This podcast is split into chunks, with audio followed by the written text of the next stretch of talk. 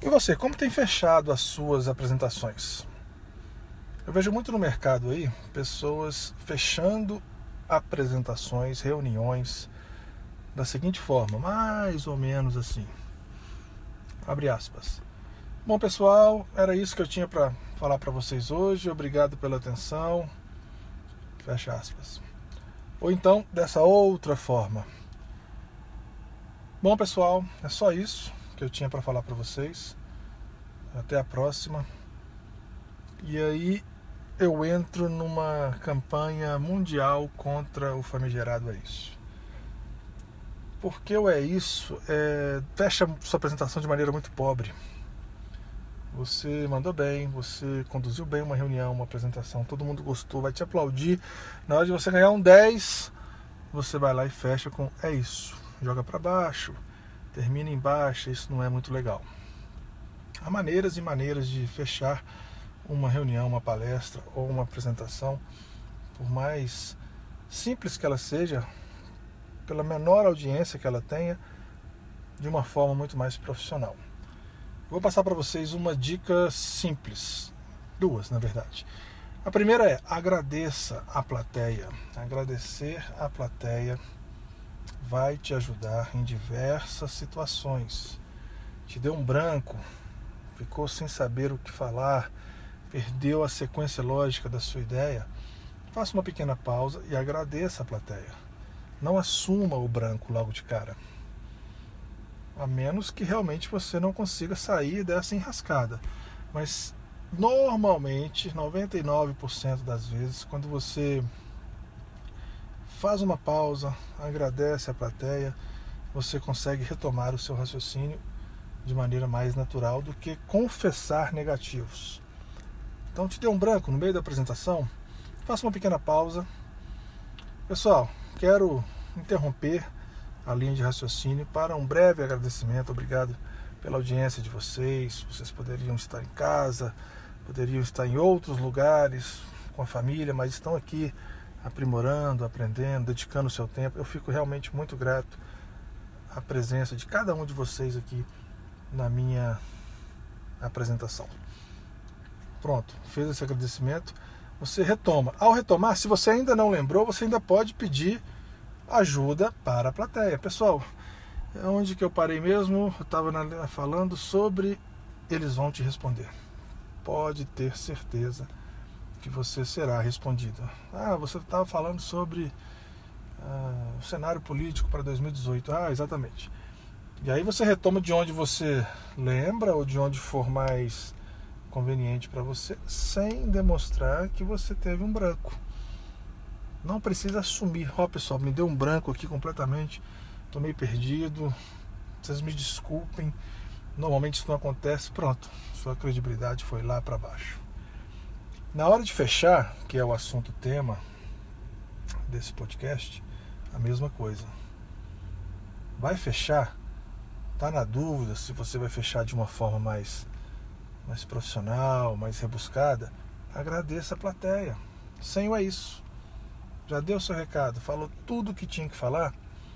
Pessoal, agradeço demais pela presença de vocês.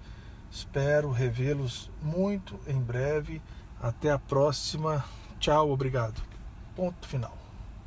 Um agradecimento rápido, sucinto, objetivo e dar um espaço para que a plateia possa te aplaudir ou fazer perguntas, depende da combinação que você fez anteriormente.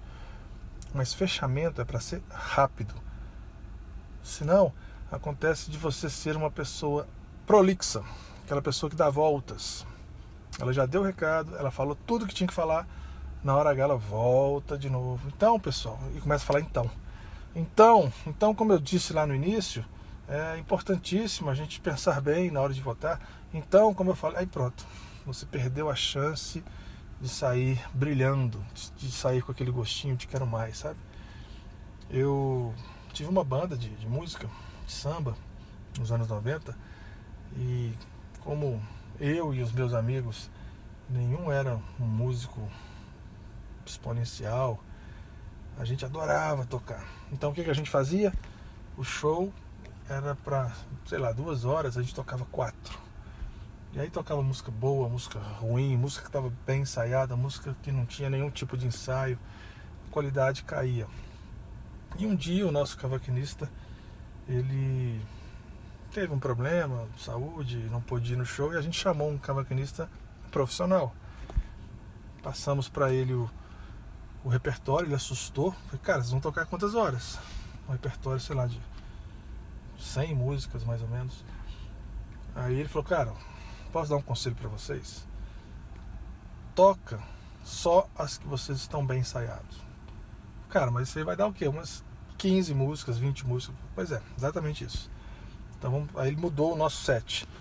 Colocou o set de maneira que a gente tocasse as músicas mais mais na moda na época e que a gente estava mais bem ensaiado possível. E assim foi. Então o show começou por volta das 18 horas, fizemos um intervalo ali às 7, muito a contragosto, diga-se de passagem, porque nosso interesse era tocar, ver a galera dançar e mais nada. Mas ele era um profissional. Então a gente seguiu, falou, cara, então tá, vamos seguir a sua orientação. Na hora que deu ali sete e meia a gente voltou, tocamos ali mais uma hora, deu oito horas, oito e meia, nove horas a gente encerrou no auge. Na melhor música e a gente ainda tinha mais duas, três boas para tocar. A gente, obrigado pessoal, até a próxima. Tinha ali umas 15 pessoas mais ou menos. E aí a gente foi comer, né? Foi jantar, comer uma pizza depois. E ele falou, cara, fizeram certo hoje. Tocaram só as músicas boas, encerrou lá no alto.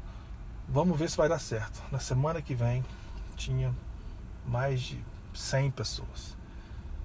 Porque além do super boca a boca que a gente fez, divulgação, as pessoas, as 15 que foram, chamaram duas.